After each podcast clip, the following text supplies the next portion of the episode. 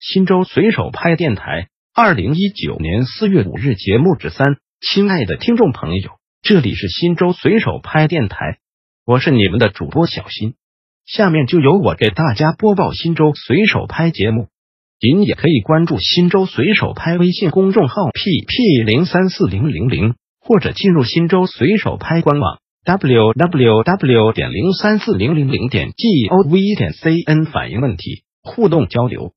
四月五日，新州市水务集团新州供电公司受理超时提醒帖。我家于上月三十一日搬来宜居院九期居住，到现在也就四五天时间，期间全院停电一次，全楼停水两次，能不能让百姓好好过日子？